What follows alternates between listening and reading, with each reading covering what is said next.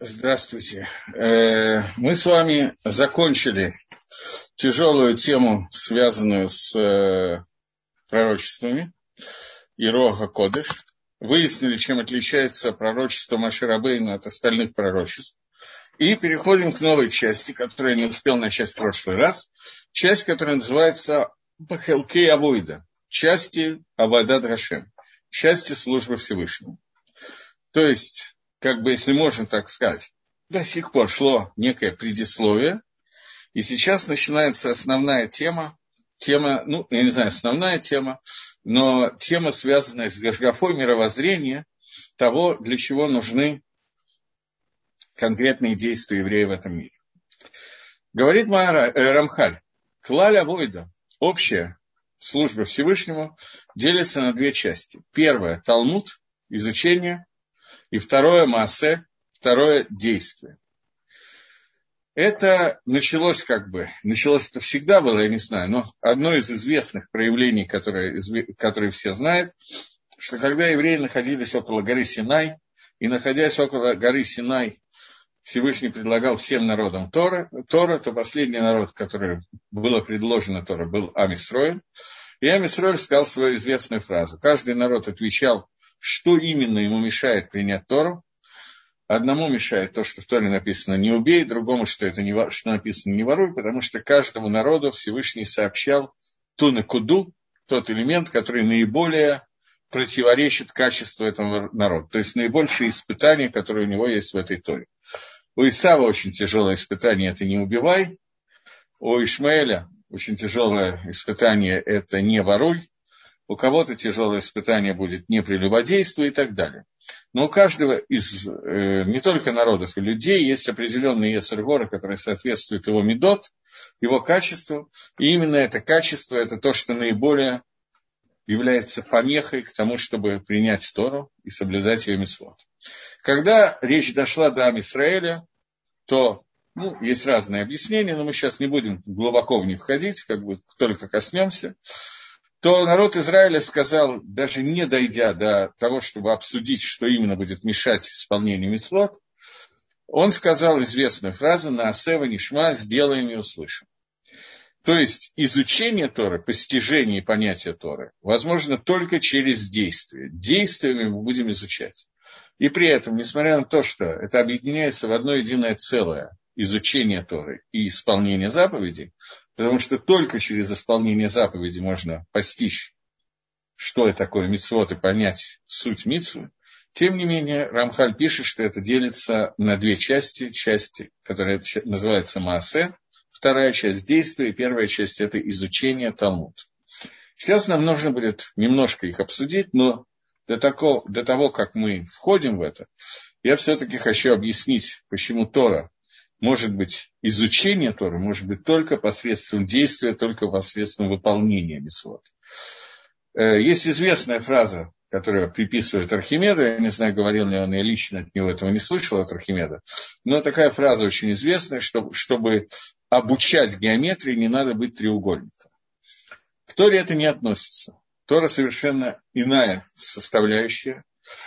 Поскольку невозможно учить Тору и постигать Тору, без того, чтобы быть внутри нее, внутри исполнения заповедей.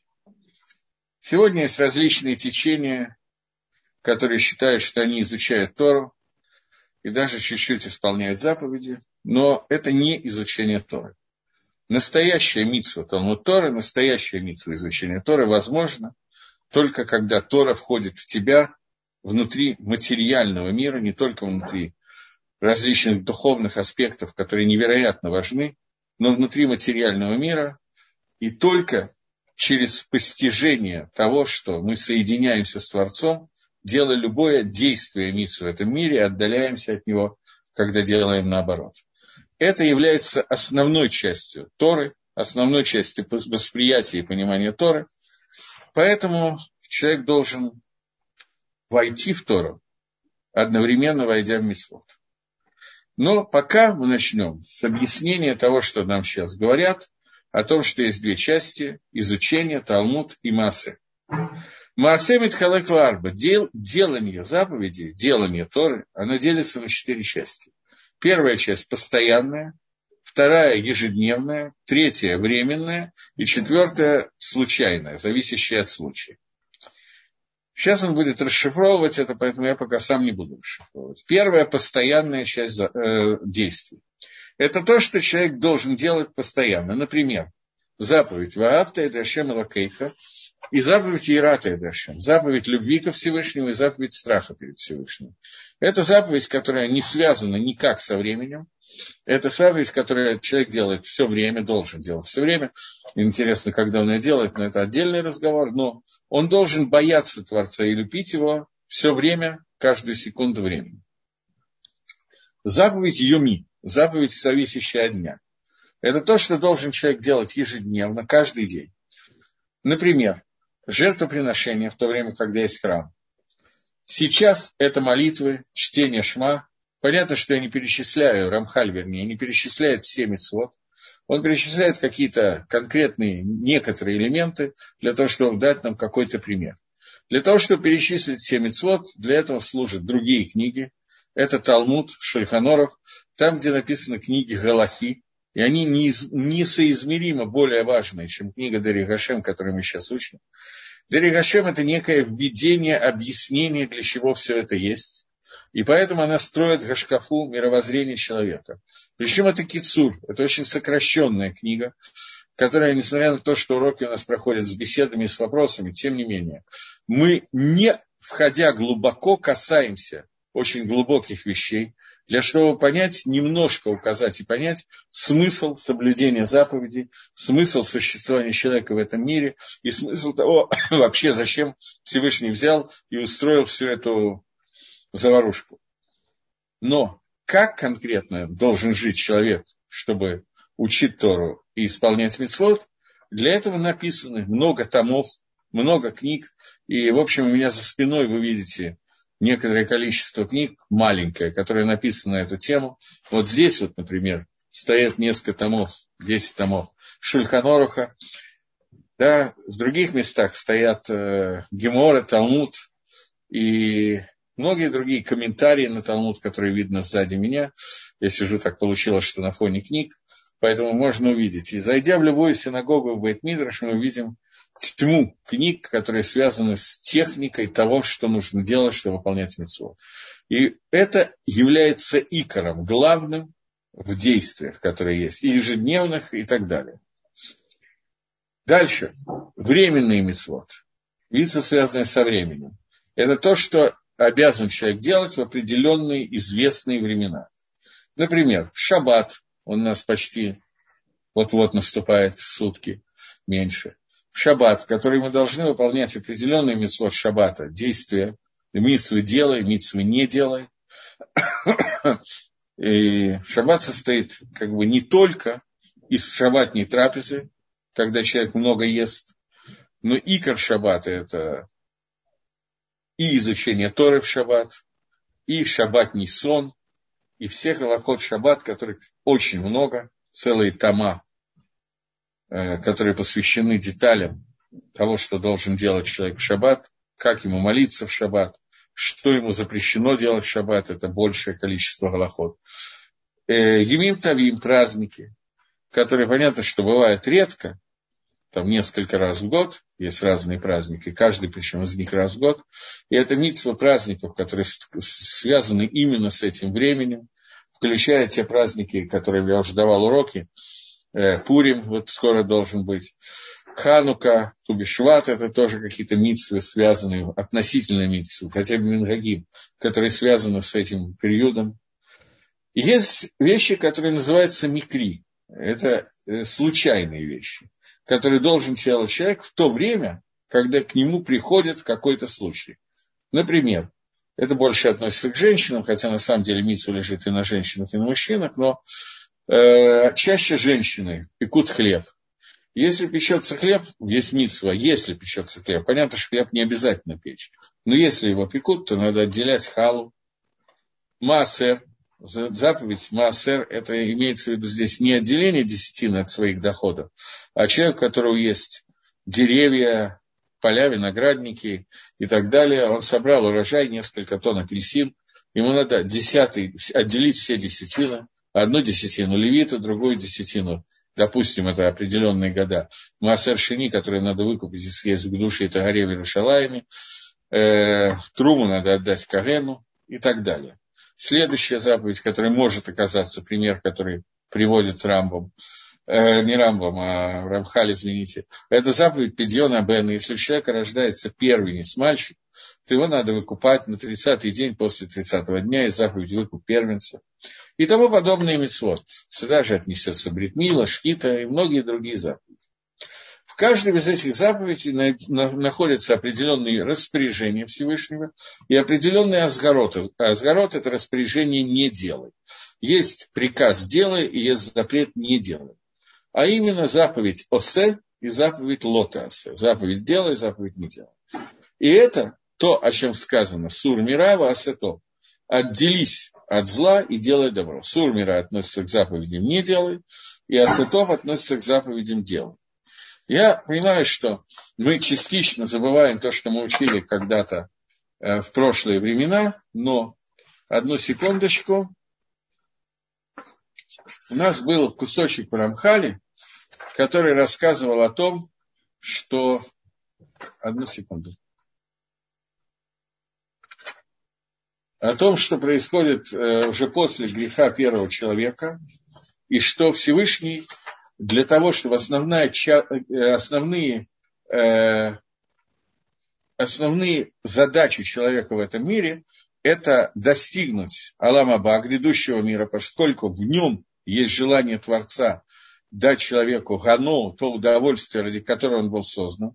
И это верхнее желание Всевышнего, первичное, создать человека, который будет получать наслаждение от Всевышнего. И э, для того, чтобы это сделать, человек должен леашлим, восполнить всю брию, все создание, и себя в том числе. И для того, чтобы это делать, Всевышний установил определенные гвулот, определенные границы, которые связаны с тем, как именно человек это должен делать. И мы говорили о том, что Всевышний установил седер, порядок и ограничения в жизни человека для того, чтобы человек мог достигнуть с помощью этих ограничений и порядков той цели, для которой он создан в этом мире.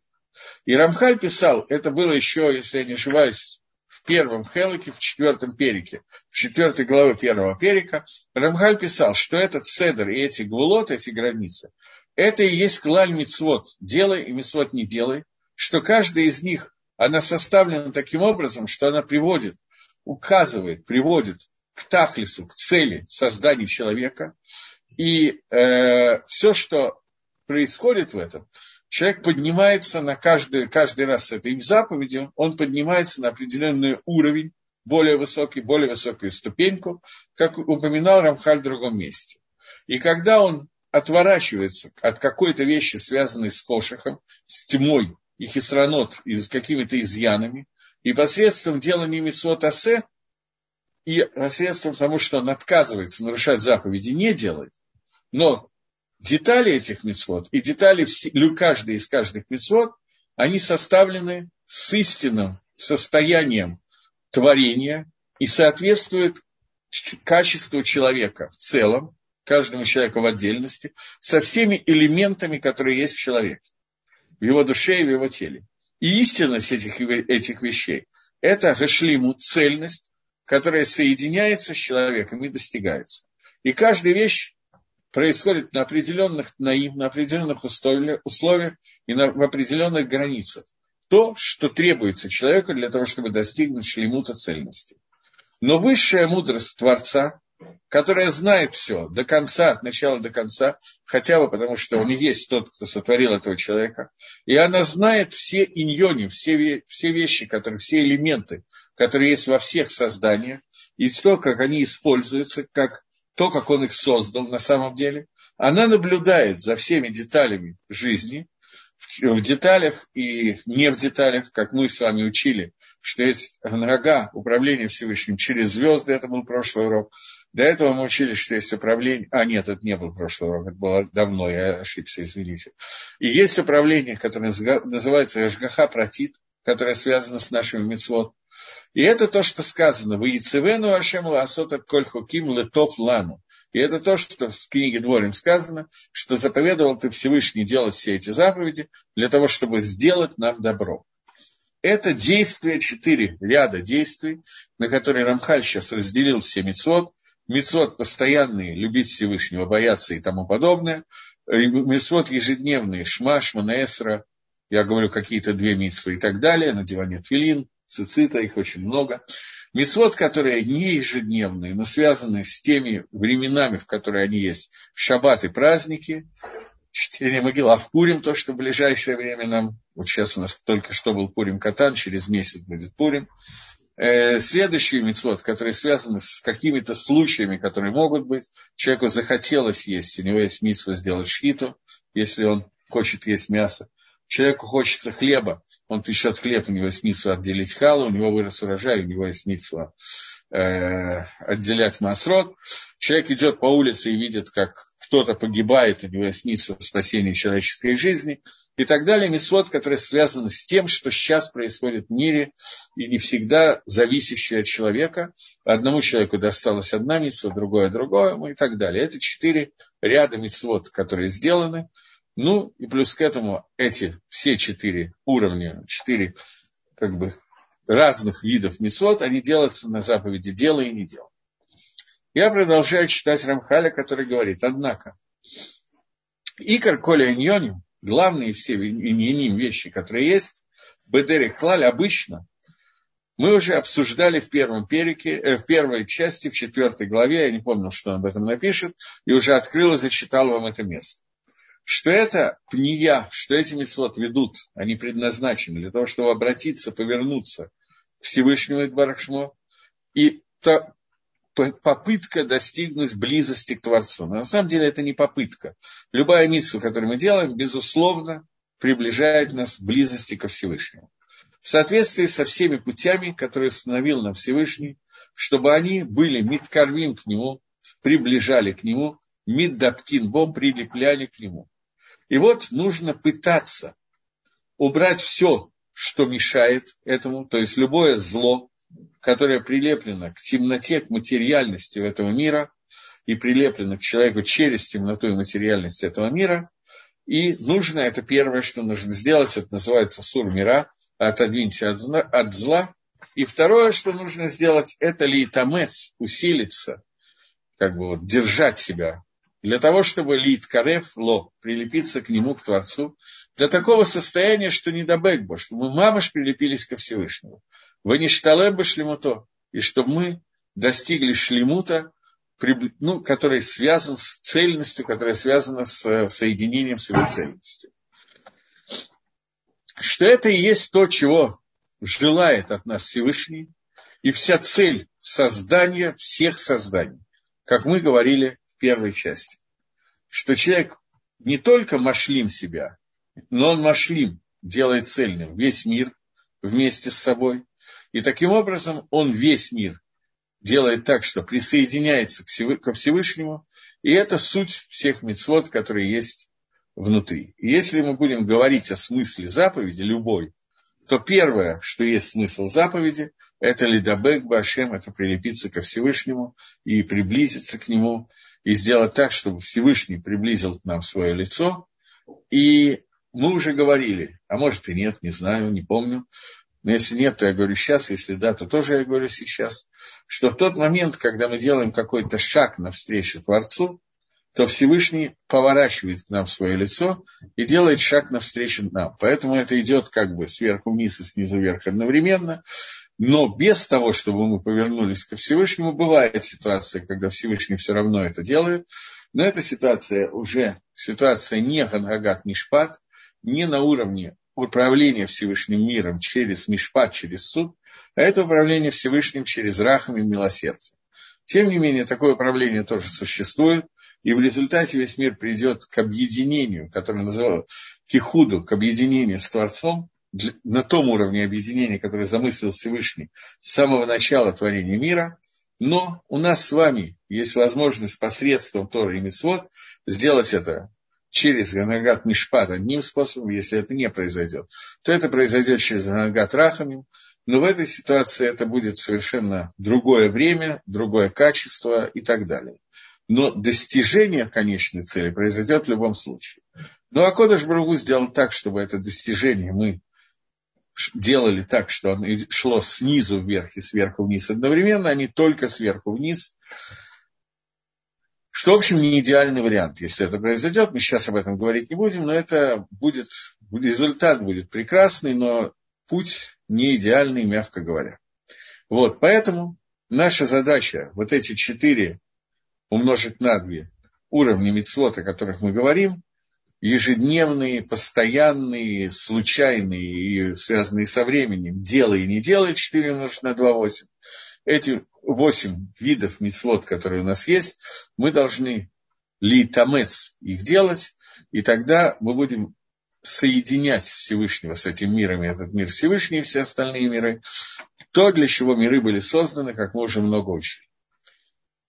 Детали этих вопросов Детали этих вопросов в соответствии с тем, как они установлены хукот ганашиот по законам, данным людям, человеческим законам, Ваалам Бакольпхинатейха касается всего мира со всеми элементами. Пути, которые даны человеку, чтобы он достиг шлемута и привел к шлемуту мир вместе с ним, все они со всеми деталями, со всеми ветками со всеми корнями они находятся, в общем, как я сказал, во всех Сифрей Кодыш, которые обсуждают все мецвод, но сейчас мы начнем некоторые из них обсуждать, которые относятся к любому, к разным, ну, в общем, почти к любым временам и к любым, э, в любом месте.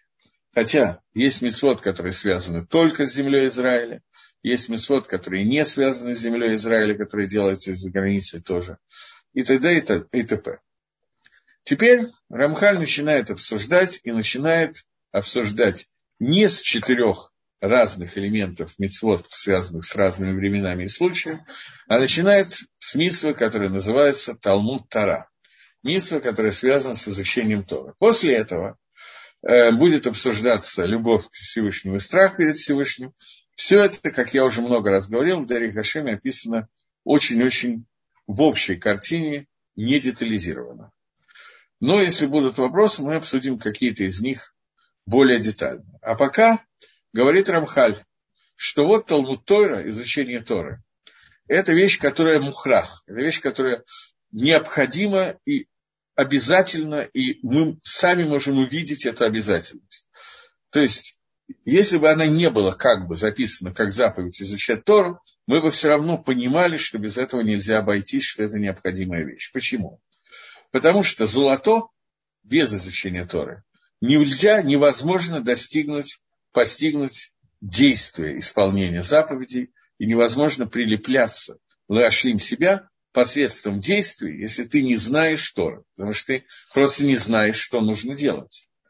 Потому что если человек не знает, в чем, что, в чем он обязан, что он обязан делать, а что нет, и как, что надо делать, то как он будет делать то, что надо делать? Однако, кроме этого, кроме таких простых и очевидных вещей, есть в изучении Торы дополнительный тахлис, дополнительная цель, которая огромна для того, чтобы привести человека к шлимуту. И уже упомянули мы это очень бакцара, очень коротко в первой части, в четвертой главе, но сейчас мы немножко более на Арихбаза, немножко более расширим это. И, может быть, я буду давать свои добавки тому, что Рамхаль написал. Бехлаля шпаот и нишпаот мимены барахла 40 бриатав. Внутри тех гашпаот, тех влияний, которые исходят от Всевышнего Идбарах для нужд созданий, есть одна гашпо, есть одно влияние, которое самое верхнее из всех гашпо. То есть, есть определенные влияние определенное, ну, я не знаю, за неимением других слов, мне больше всего подходит слово «гашпо» на иврите, но некие импульсы, влияние, которое посылает Творец в Нижний мир, он посылает их, как мы с вами говорили, через созвездия и звезды. И это называется анагат клали, общая анага, которое связано с законами природы, например, F равно МЖ, и это влияние, которое постоянно оказывает Всевышний на Землю и на все, что на ней находится, что у нас существует сила тяжести, все остальные законы физики, химии и всего, что мы когда-то учили, механики и так далее, они тоже, в том числе теория относительности Эйнштейна, они тоже исходят от Творца. И до того, как Эйнштейн открыл свои законы, все, э, все было то же самое. Тем не менее, Е было равно МЦ квадрат, и до того, как Ньютону упало яблоко и стукнуло по голове, F было равно МЖ. И поскольку это осуществлял, не просто один раз создал, Всевышний устранился от этого. Это постоянное влияние Творца, которое существует. Этот вид влияния называется нога клалит, общая нога. Я напоминаю, мы это обсуждали, но просто надо опять коснуться. Это называется нога клалит, общее влияние которая иначе называется Ганрагат Хахавима Мазалот, Ганрагат через звезды и созвездия, мы тоже обсуждали, что Всевышний, начиная с самых верхних, отделенных от него кохот, которыми он управляет, но они уже не Всевышний, ангелов, которые тоже не Всевышние, отделены от него и выполняют шлихут посланничества Творца, вот эта система духовных сил, Анрагот, э, Кохот Невдалим, Малахим, Крувим, Сарим, и так далее, и так далее, разных уровней каких-то духовных структур, которые доходят до мира Аси, мира действия, мира материи. И последний, самый низкий ангел, который Малах, который этим управляет, он отвечает за какую-то звезду, и сочетание этих звезд дает влияние света, который исходит от Творца, гашпо, вот этого импульса, какой-то энергии духовной, которая переходит в материальный мир через звезды и созвездия, их сочетания, поэтому называется мозаль, судьба, то, что назель мину шамаем, оно спускается в этот мир, и это нога через законы природы. Кроме этого, есть нога через мицвод, который мы тоже обсуждали, что каждая мицва, киба и холь, как будто бы прорубает все пространства, которые существуют, все ракиот, все небеса, и доходит лично ко Всевышнему и соединяет нас со светом Творца Инцов Баругу, бесконечного света Всевышнего Баругу, и Всевышний э, через тот свет, через то действие, которое мы делаем посредством Мицвод, посылает некие импульсы своего света, которые много больше и много сильнее по качеству и по количеству, чем влияние через F равно МЖ, посылает, э, даже больше, чем Е равно МЦ квадрат, посылает к нам вот этот свой импульс влияния, который соответствует каждой митсве, которую мы делаем.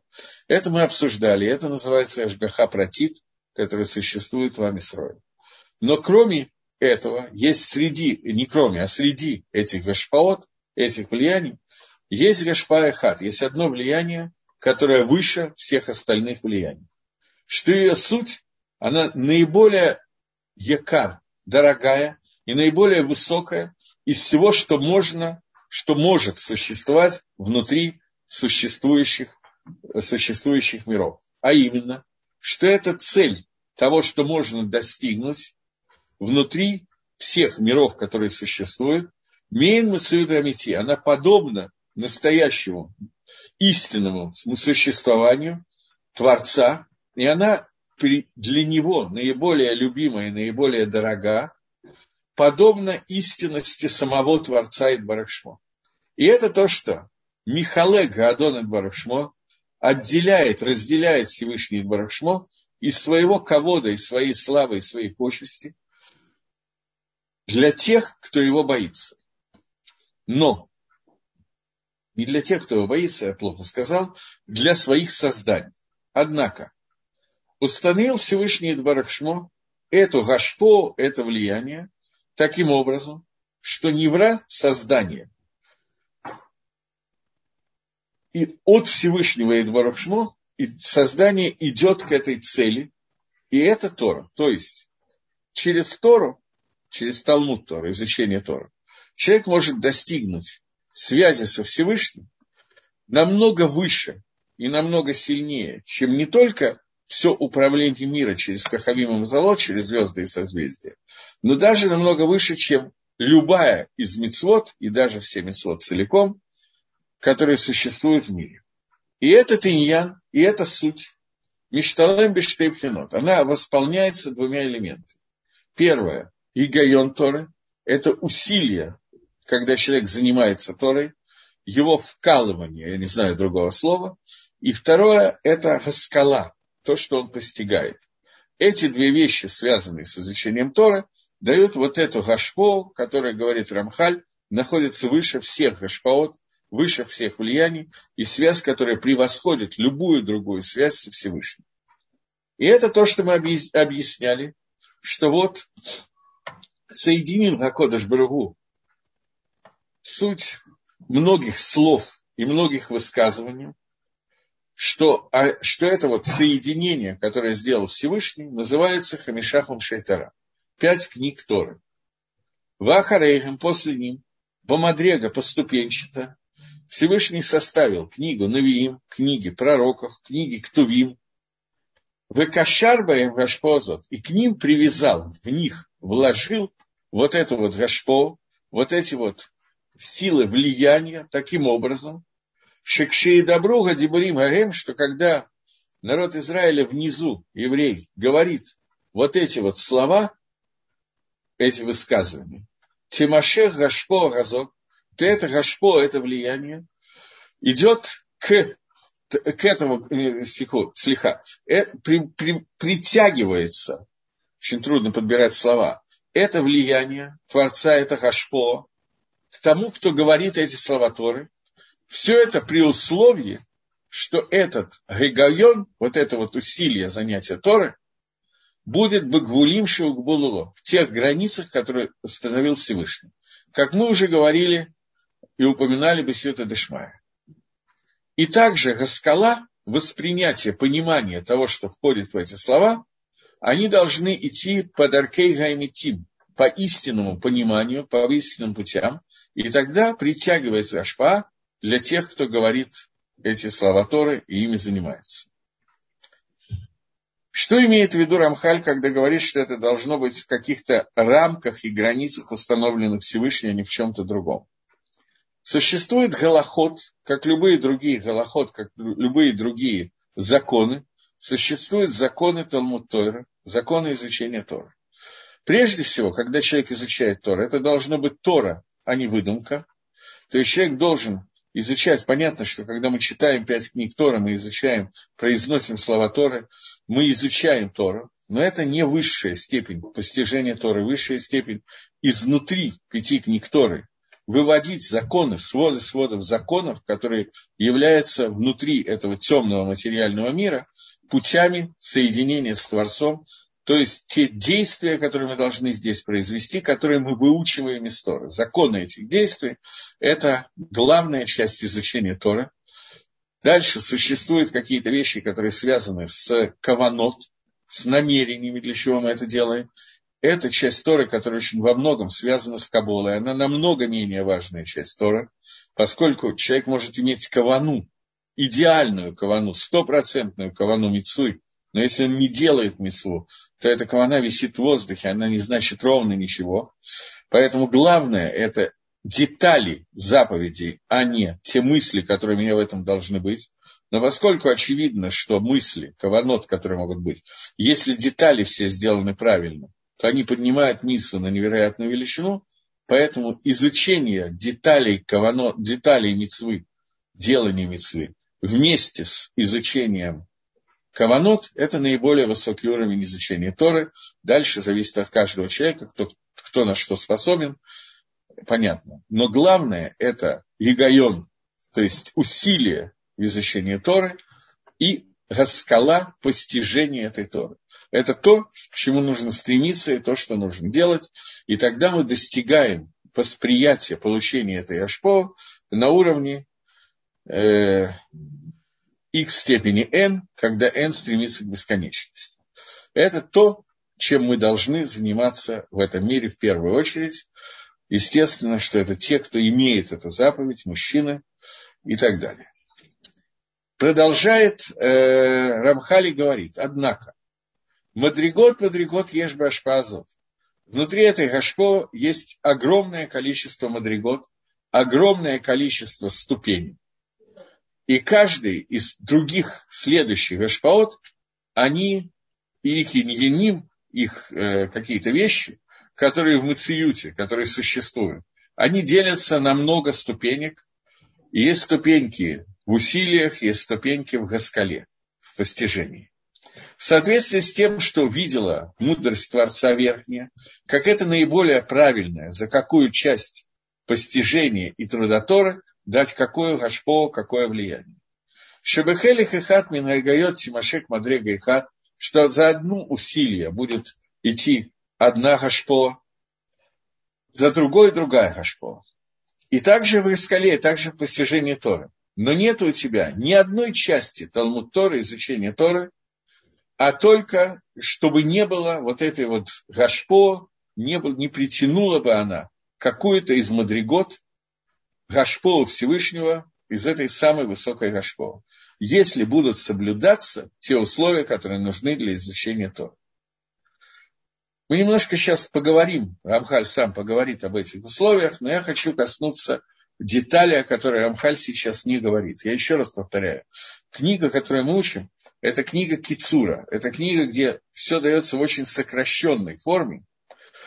И в разных других книгах, и Рамхаль, и другие авторы пишут много больше объяснений.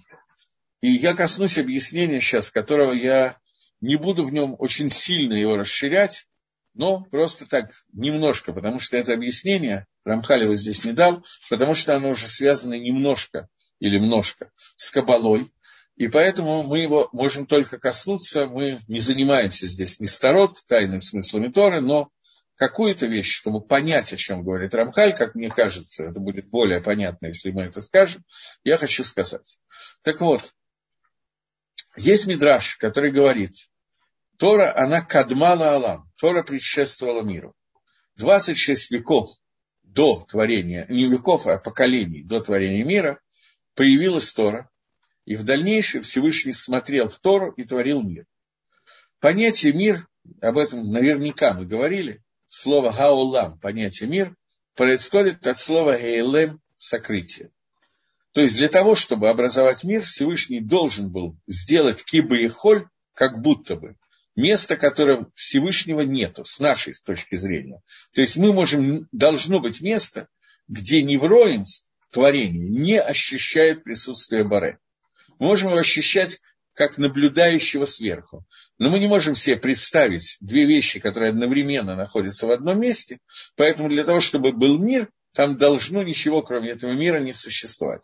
Всевышний внутри Творца образовал некое место, где мир, который, миры, которые там созданы, не ощущает, что это место заполнено Творцом. Это понятие называется цимцем, мицидейну с нашей точки зрения, это место как будто бы пустое от Творца. Мицидо со стороны Всевышнего, никакого изменения не произошло, Всевышний наполняет все миры, так же, как раньше, но наполнение миров – это отдельный разговор. Так вот, самые верхние миры, о которых мы говорить не будем, даже Кабола о них не говорит, эти миры, ну, говорит вскользь, эти миры называются Эйнсов, бесконечность. Это то, о чем, что совсем невозможно представить себе, поэтому то, что там происходит, не описывается нигде никак. Начинается описываться с мира, который называется мир Ацилус, Ацилус, Брия, Цирасия – это миры, которые в основном их, их разбирают, в основном мир Ацилус, Каболи. Асия – это мир действия, это тот мир, который мы с вами наблюдаем, себя, свои руки, стендер, компьютер и так далее. Мир Яцира – это мир, наполненный определенным уровнем Малахим. Мир Брия – это мир Кисе, мир, где находится престол славы Всевышнего. Ацилус – это сам Всевышний, то проявление его влияния, которое идет, которое делится на 5 уровней, 10 уровней и так далее, этим мы всем заниматься, естественно, не будем. Над миром Ацилус есть миры Адам Кадмон и миры, которые называются Эйнсов, бесконечность. Вот когда мы говорим о бесконечности, о, мир, о мирах, которые называются Эйнсов, то, что не имеет концов, об этом сказано, что Тора находится в них, их корень Торы находится в этих мирах, потому что Тора кадмала алам, Тора предшествовала миру. Предшествовала миру имеется в виду, что находится в корне Творца выше, чем все эти миры. Это корень, который называется инсов. Человек, который занимается Торой, поскольку шорош, корень Торы, это именно Эйнсов, бесконечность, находится внутри Творца, на очень высоком уровне понятия внутри, то когда человек занимается Торой, он говорит здесь слова Торы, одновременно эти же слова Торы звучат внутри Всевышнего от самого Творца. Есть Гемора, которая говорит о том, что был какой-то спор в Ешиве, неважно сейчас какая судья, шел спор, и кто-то встретил из Амараем, которые спорили на эту тему, встретил на рынке, на улице Ильяу Ганави, пророка Ильяу и спросил, чем занимался Всевышний в это время. Тот ответил, он учил ту же самую судью, ту же самую часть Торы, которую учите вы. То есть, вместе с нами, когда мы говорим здесь слова Тора, они звучат со стороны Творца. Мы вызываем своей Торой Тору, которую учит Всевышний.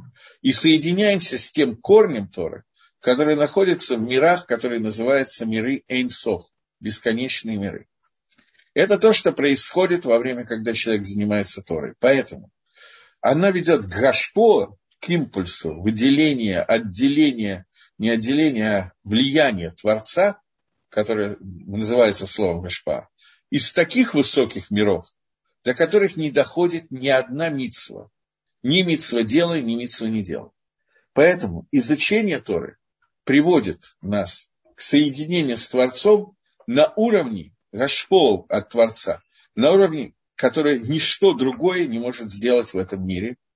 И несмотря на то, что Тора одевается в материальную оболочку, в оболочку заповедей, описывающую нам, что будет, сколько надо платить, если Рувен случайно ударил быка Шимона или нарочно, и многие другие вещи, что если бык Шимона зашел на поле, не на поле, а во двор Рувена, и там э, наступил и помял э, или съел грядку помидор, которые там росли, и сходил там в туалет и испачкал другую грядку и сделал ее несъедобной, сколько должен и должен ли платить Рувен, Шимону и так далее, и так далее, в эти одежды одевается Тора внутри нашего материального мира, потому что Тора доходит до самого низа.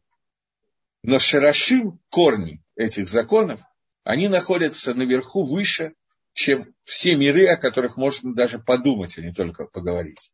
И когда мы изучаем вот про эту корову, которая сходила в сортир в поле, не в поле, а ну, где-то там у Шимонов во дворе, то в этот момент, когда мы изучаем, занимаемся изучением ее, ее жизнедеятельности, ее туалетной продукции, в том числе, кто обязан убирать это, кому принадлежит то, что она сходила в туалет в качестве удобрения и т.д. и т.п.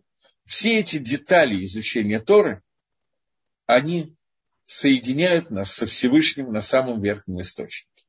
И это то, что пишет Рамхаль, когда говорит, что внутри всех гашпаот, связей и влияний, которые оказывает Всевышний на этот мир, есть одно влияние, которое находится выше всех остальных.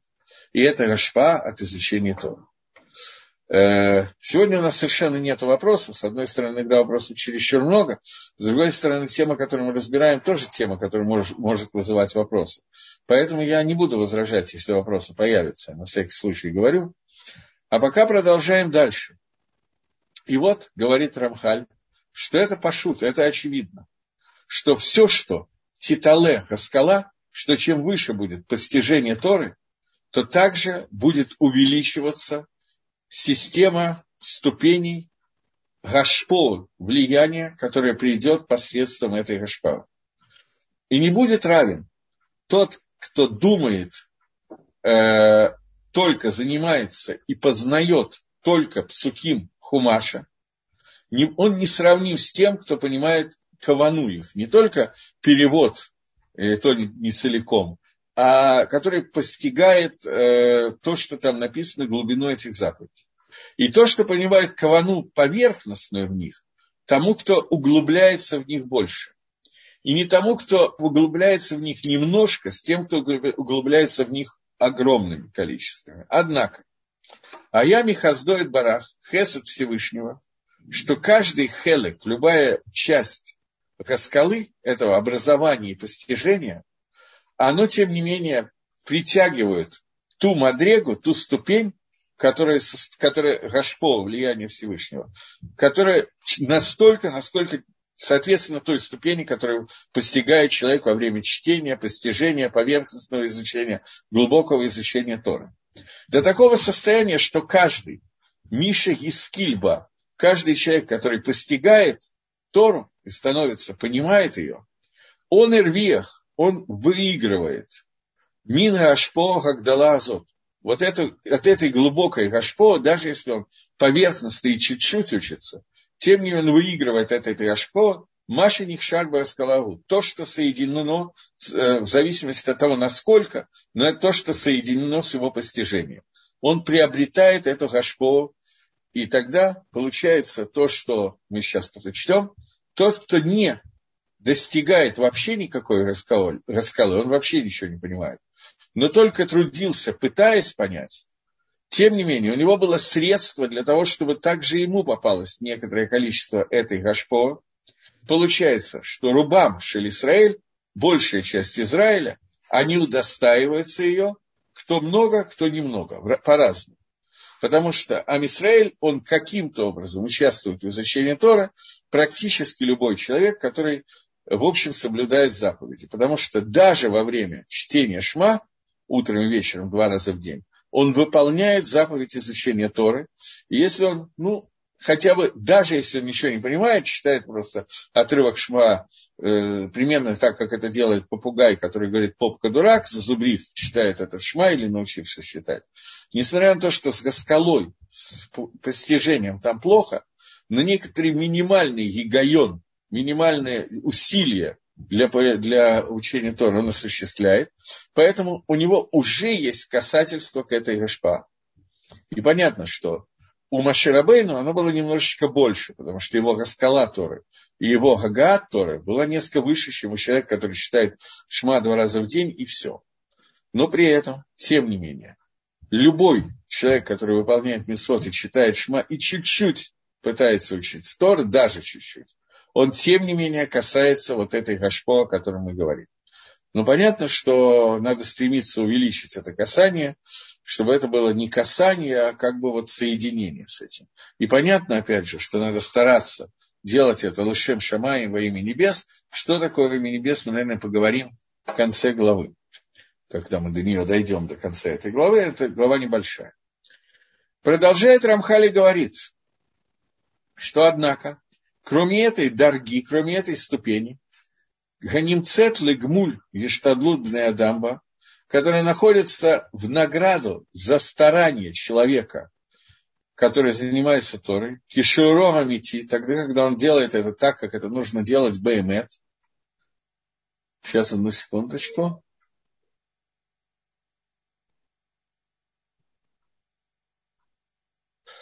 Э, я пока оставлю вопрос, одну секунду. Вопрос можно задать, но я не, не все могу сразу ответить. Так вот, вопросы задавайте, чтобы, может быть, мне это поможет понять, о чем лучше говорить. Так вот, для того, чтобы человек, э, когда человек постигает это кишур гамити в настоящем размере, который нужен, он, немца там, еще там находится, Гадаргава Хилук, э, разные ступени и раз, различия в соответствии с тем, что должен что этому человеку нужно исправить внутри всего создания. Потому что у каждого человека есть своя определенная работа. Она, с одной стороны, общая для всех людей, потому что мы все Бне Адам, все сыновья Адама решено, и то, что не сделал Адам, мы все должны сделать. С другой стороны, каждая душа по замыслу Всевышнего приходит для определенной очень конкретной работы, работы, поэтому у каждого есть некие детали того, что должен сделать он и что он не должен делать. Заповеди Лота Аса и заповеди Асе.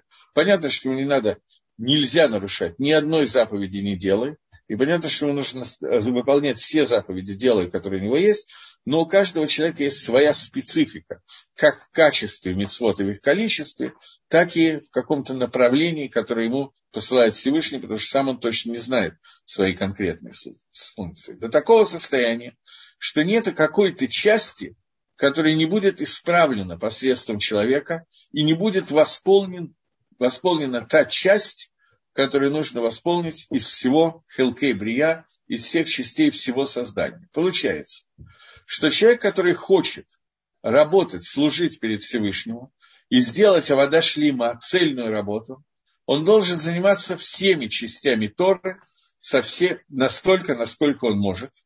То есть в Торе есть, ну, грубо говоря, есть шеша седрей Мишна, шесть седров Мишны. Одна называется, э, посвящается семенам, другая законами женщин, третья Назикин, ущербами и так далее. Четвертая Кодшин, ну, разные части посвящены разным вещам.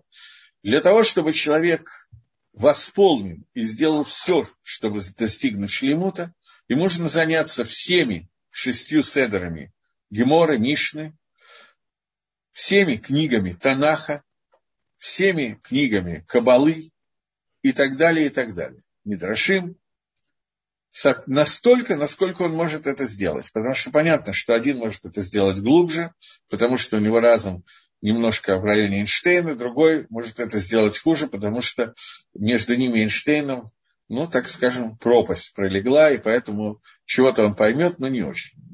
Для того, чтобы достигнуть к тикуну и вернуть все, все элементы создания к этому исправлению, для которого оно состоит. И то подобным путем этой дорогой сказали наши мудрецы Зихрона Леврога, что после, пусть всегда человек и шалеш разделит на три части свои дни, дни своего времени в изучении Торы. Треть посвятит занятию микре. Микре – это псуким Танаха. То есть треть времени пусть учит Танах.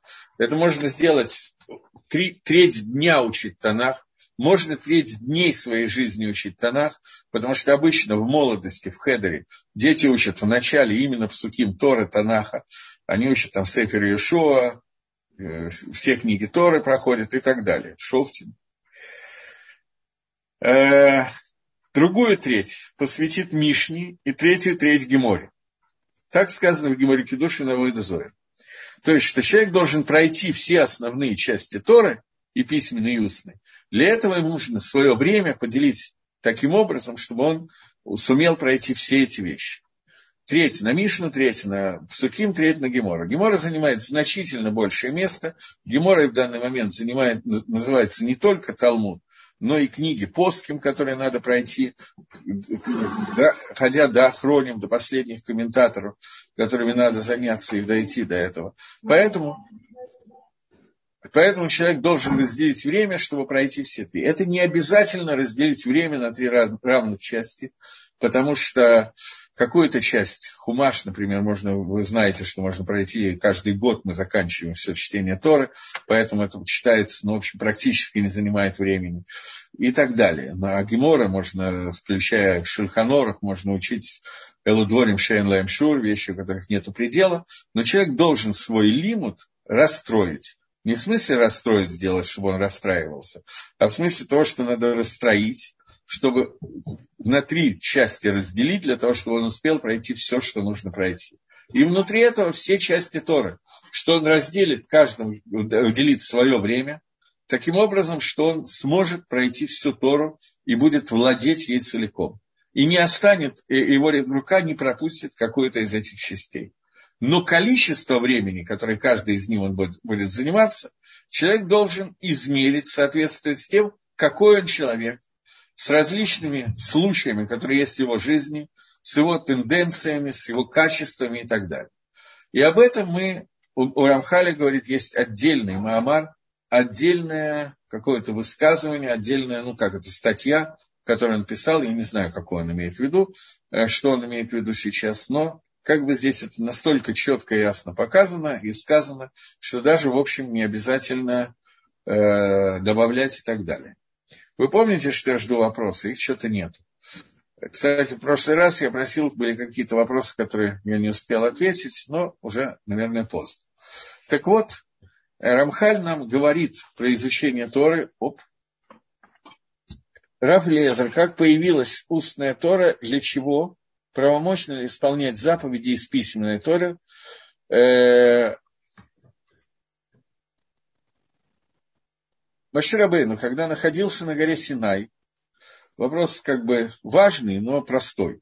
Когда Маширабейну находился на горе Синай, он получил не только письменную Тору, он записал письменную Тору, вся остальная Тора была передана ему в устной форме.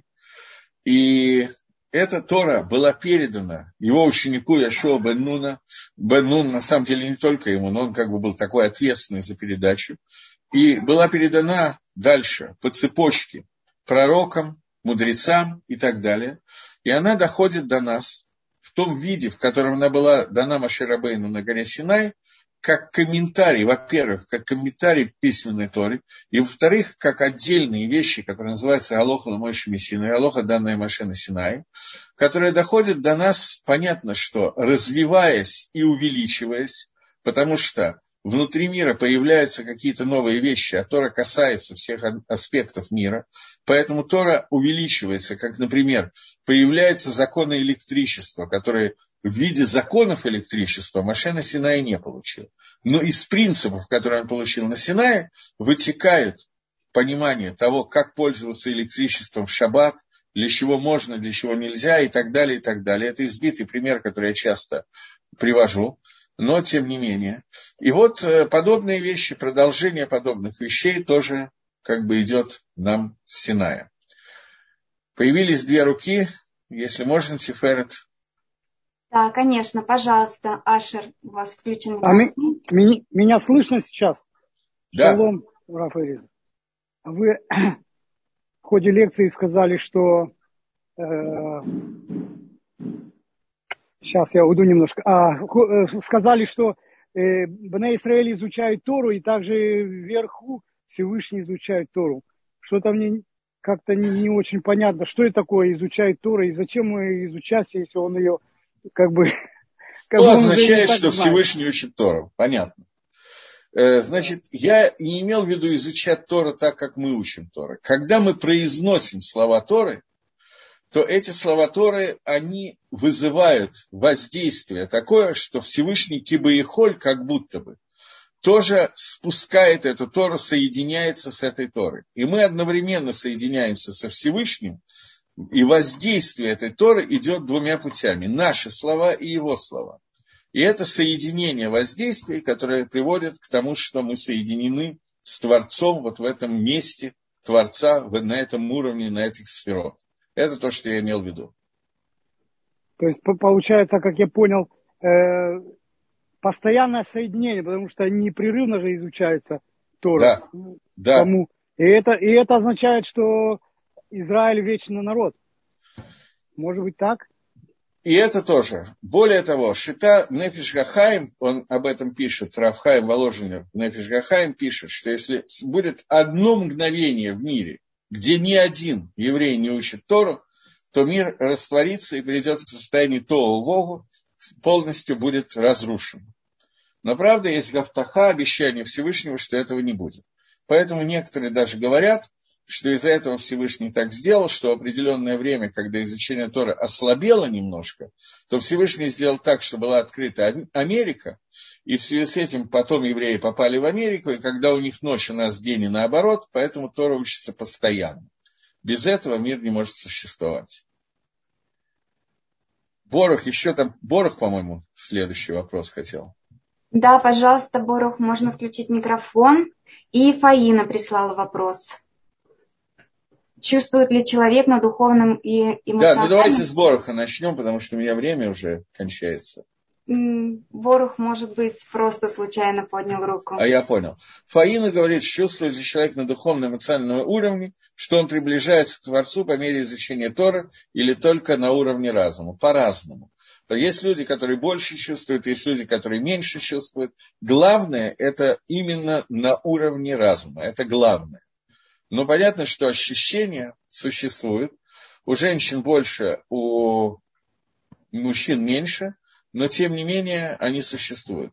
Что касается электричества, это слишком длинная тема, у меня нет возможности ее сейчас обсуждать. Э, все, я так понимаю, что вопросы кончились. Э, ага, мне советуют, чтобы я продолжил. Я могу зачитать вопрос, который пришел с прошлого урока. Просто Давайте. я сделала фотографию и никак не могла вам сейчас прислать. Давайте. Говорится в перке а вот, что счастлив человек, зарабатывающий пропитание трудом своих рук. в этом мире и в мире грядущем. Как это совмещается с проклятием труда и добычей хлеба при Адаме?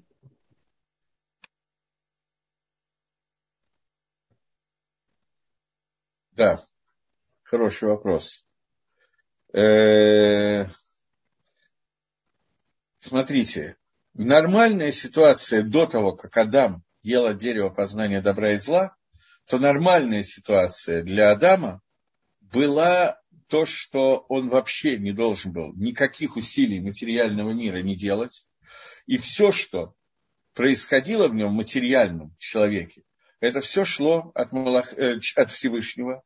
Были Малахея Шарет, ангелы служения, которые давали ему уже жареное мясо и приготовленное вино. Это имеется в виду, что ему не надо было никаких усилий материальных прикладывать. Это Мидраж, который об этом говорит. Но после того, как Адам ел от дерева познания, изменилась ситуация. И его пропорции между материальным и физическим стали совершенно иными. И также иным стал, иной стал, нет иным, как, совершенно другим стал образ, то, как человек должен достигнуть шлемута. Поэтому большая часть книги Дерри Хашем именно построена о том, что происходит после того, как человек э, достиг э, вот этой вот мадреги, упал на этот уровень, на который мы сейчас находимся. И теперь наша задача – это взять материальную часть мира и привести ее к духовности.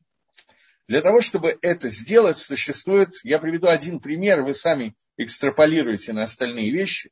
Существует такой пример, например, митцват сдаки.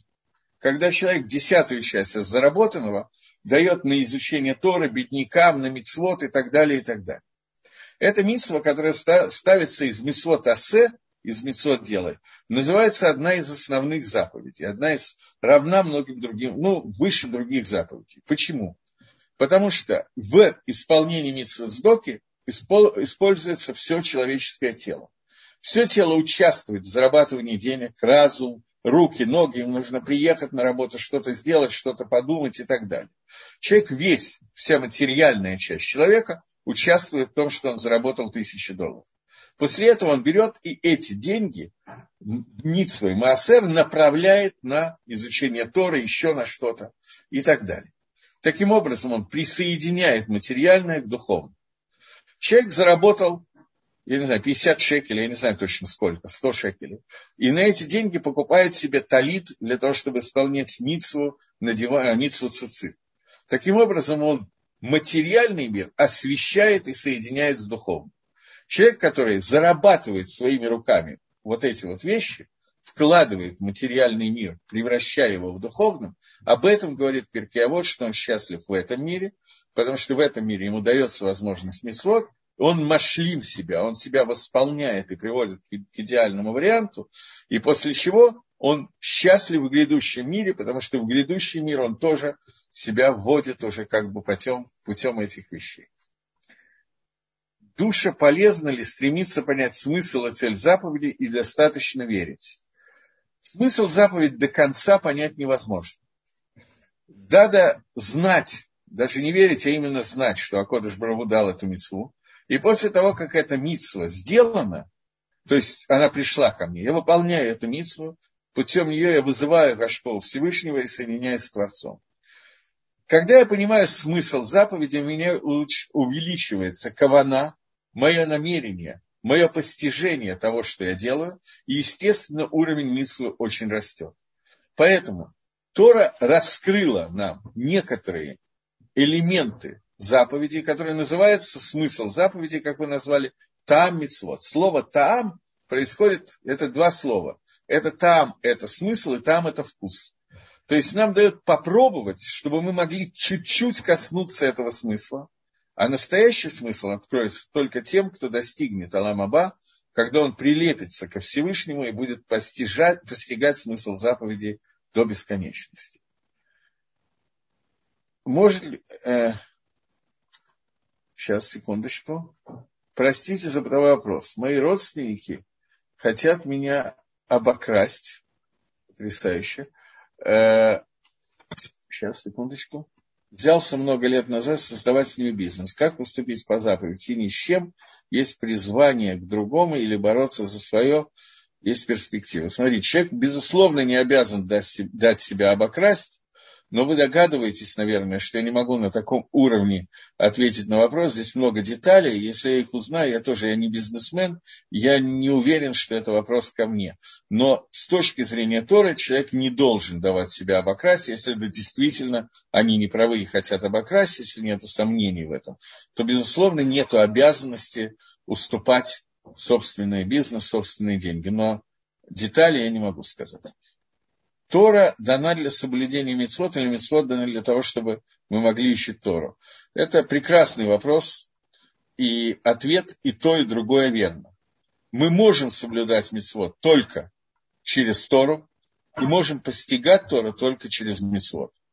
Вот это такая вот ситуация, которая отличается от науки и религии, и получается такая ситуация, что Амисраэль сказали на Асева Нишма, сделаем и услышим, и только через Мисвод мы постигаем Тору, и только постигая Тору мы знаем, как выполнять Мисвод. Но изучение Торы – это заповедь не только для постижения Мисвод, это отдельная заповедь постижения, изучения Торы. Сейчас, секунду, тут вдруг несколько... А, все правильно.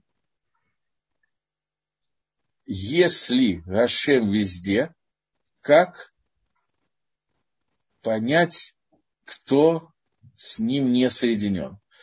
Ой, это понять довольно легко. Нужно понять прежде всего, что означает Гашем везде, что значительно трудно понять, труднее понять. Это то, о чем я говорил, что Акодыш Барагу сделал так, что с нашей точки зрения, то, как мы видим мир, в мире Всевышний присутствует не так, как до создания мира. Мы не можем понять, что такое Всевышний до вот этого понятия цимсума, но Всевышний сделал некое сокращение своего влияния, нашего восприятия его, настолько, что мы этого не ощущаем. И я думаю, что вы согласны, что можно увидеть человека более приближенного к Творцу и менее, более одухотворенного имения. Это то, о чем идет речь. Но главное, нам не надо думать об этом и понимать, нам надо знать, как соединиться со Всевышним. Следующий вопрос Рины из Петербурга. Да. А, здравствуйте. Это моя фамилия петербургская. Я не из Петербурга. А, извините. А, извините. У меня не все написано, да. С маленькой буквы там почему-то получилось. Понял. Ну, ладно, Рина. А, вопрос следующий. В путеводителе заблудшим Рамбан говорит о математике. Вот что сначала нужно учить математику, если я помню. Вот. Также где-то то ли там, то ли в другом месте сказано, что если человек не изучает астрономию, а способен это делать, то это, э, в общем-то, авейра.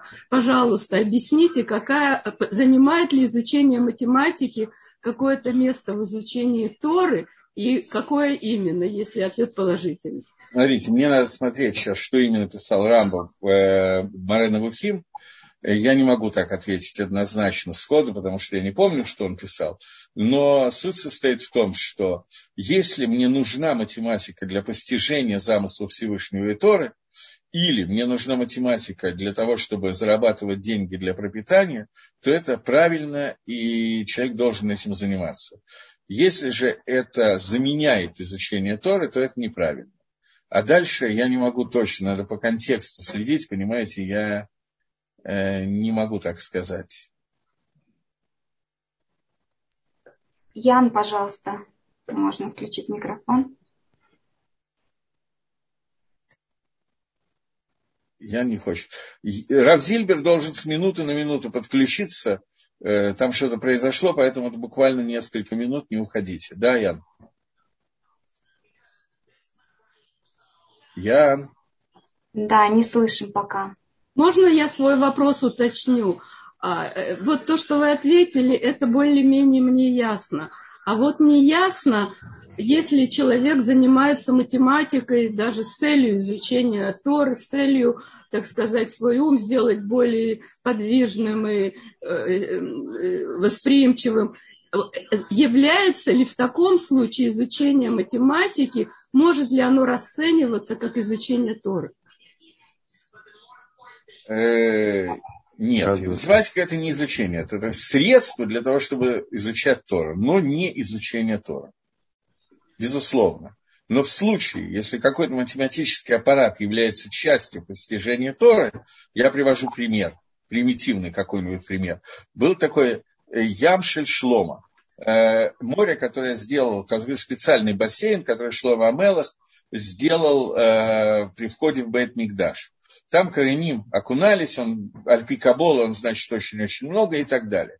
И Гемора рассчитывает объем, сколько воды там было и так далее. Для этого нужно использовать какую-то простую математическую формулу, типа того, что э, P умножить на D, это будет на диаметр и так далее, чтобы знать длину окружности, сколько материала ушло и так далее, и так далее. Когда этот расчет делается внутри расчета того, что нам хочет сказать Тора, то в этот момент это часть математики, это изучение Тора. Но когда я хочу выучить тригонометрию для того, чтобы потом использовать, для того, чтобы посчитать потом что-то, это подготовка к изучению Тора. Это разница. Но сама изучение математики не внутри Тора. Вода, что это не изучение в Тору. Как я понимаю, Яна заработал микрофон. Давайте. Да, меня слышно? Да. Да, добрый день. А, хотелось бы э, вот такой вопрос задать. Скажите, пожалуйста, как вам кажется, вот технический прогресс, который вокруг нас есть, а есть ли в этом воля Творца, или это и желание Творца, или это происходит мимо его воли? А может быть, такой вопрос уже задавался, тогда прошу прощения за повтор, ну и пользуясь случаем.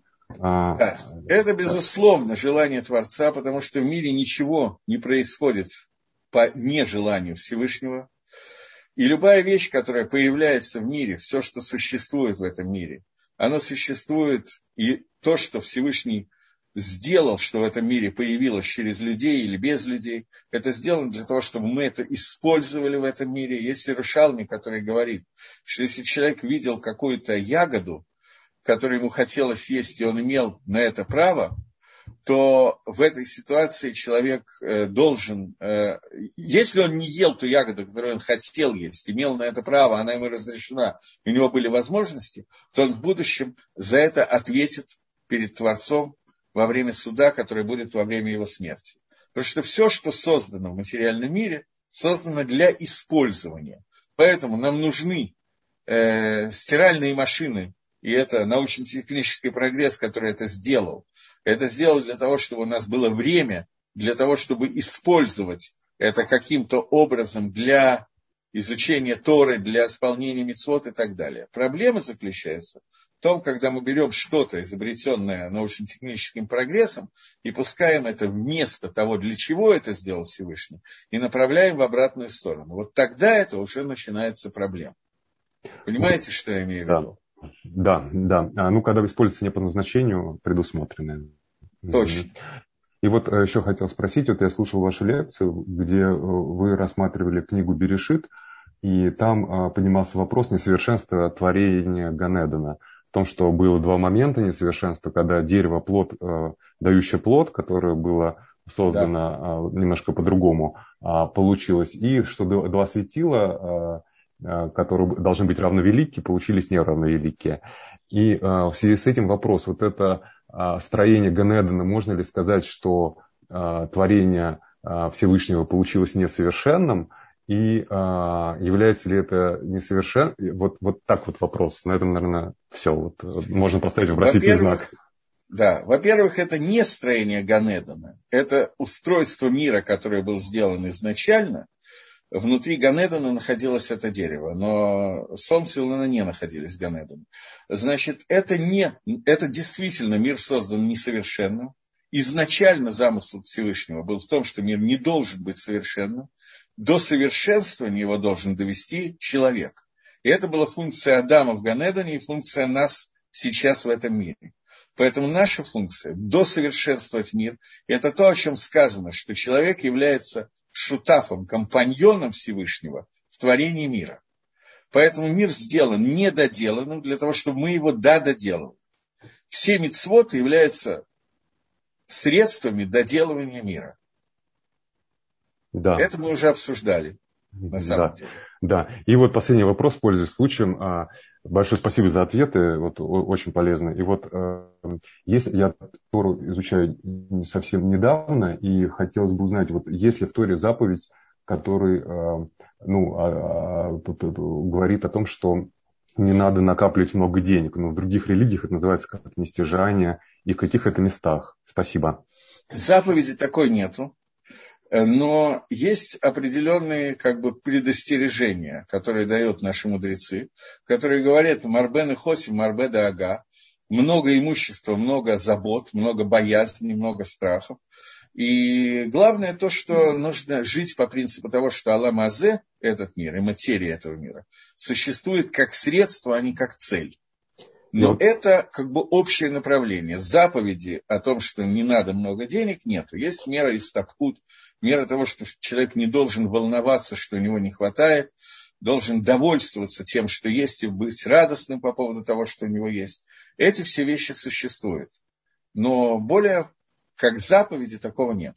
А вот я еще слышал мнение, что работа, особенно земледелие, земледелие, она может порабощать. Так ли это и в каких случаях? Все, на этом умолкаю. Спасибо большое. Я не скажу, что работа какая-то порабощает. Речь идет именно о том, что мы сказали, что человек должен понимать, что работа – это средство, а не цель. И деньги – это средство, а не цель. А поскольку у человека есть Ецаргара, дурное начало, то даже если он начинает работать, понимая, что это средство, а не цель, то сделать какой-то стоп-сигнал, каким-то образом остановиться и понять, что вот, э, вот, вот хватит, надо делить время равномерно. Есть время работы, есть время учебы, есть время мецвод, работа не должна мешать мецвод и так далее. Это Ецергора, которая жутко мешает человеку. Что-то на уровне анекдота советских времен, что если водка мешает работе, то надо прекратить работать. Это Ецергора, который есть у человека. Спасибо. Теперь что мы делаем дальше? Еще есть вопрос с прошлого урока. А, то, что Каин построил город вместо того, чтобы странствовать, как наказал Всевышний, не есть ли это непослушание Творцу? И город в Торе ассоциируется с добром или злом? Знаете, я не буду сейчас входить в этот вопрос, я извиняюсь, э, потому что Каин построил город, это целая какая-то вот такая судья небольшая. Я не, не нахожусь сейчас э, в этой суге, я просто не, не там нахожусь, это не тема наших уроков, я тоже не в этом нахожусь. Про Каина и Эвеля есть целый дрошот, очень длинный, и про город Каина тоже, но вот так вот без подготовки я бы не хотел в это входить. Я извиняюсь. Да, Я и понимаю, последний что... вопрос с прошлого урока. Написано, что человек был помещен в Ганеден, чтобы его возделывать и хранить. Человек был призван совершенствовать Ганеден или только его сохранять? На это я отвечал, что мир, даже Ганедом, изначально в творении мира, Акодыш Барагу сделал так, что мир не был закончен, он был именно незаконченный, он был недоделанный, и задача наша была доделать этот мир, задача первого человека. Поэтому человек был помещен в Ганедом, чтобы охранять сад и обрабатывать его. Да. Раша объясняет, что обрабатывать сад – это молиться, охранять сад – это не есть от дерева познания добра и зла. Эти две вещи, обрабатывать и хранять, это прообразы заповедей «делай, обрабатывай», заповедь «не делай, охраняй». Я вижу что, что еще вопрос, да? Да, есть. Но, Раф Элиезер, мы не можем вас так долго задерживать, если у вас есть еще время, есть две поднятые руки. Ну, давайте задержимся. А что происходит с Равзильбером? Пока не удается связаться с ним. Ну, это я тоже прочитал. Ладно, давайте. Следующий вопрос. Пожалуйста, Шимон. У вас включен микрофон. Да, да у меня включен. Э, Рифтов. Э, Рафаэль, э, я по прошлому уроку хотел спросить. Я там задавал вопрос по как раз по главе Китиса, что человек не может увидеть, если помните, да, Всевышнего. Написано. И у меня вот, э, вы еще сказали, что это смелое заявление.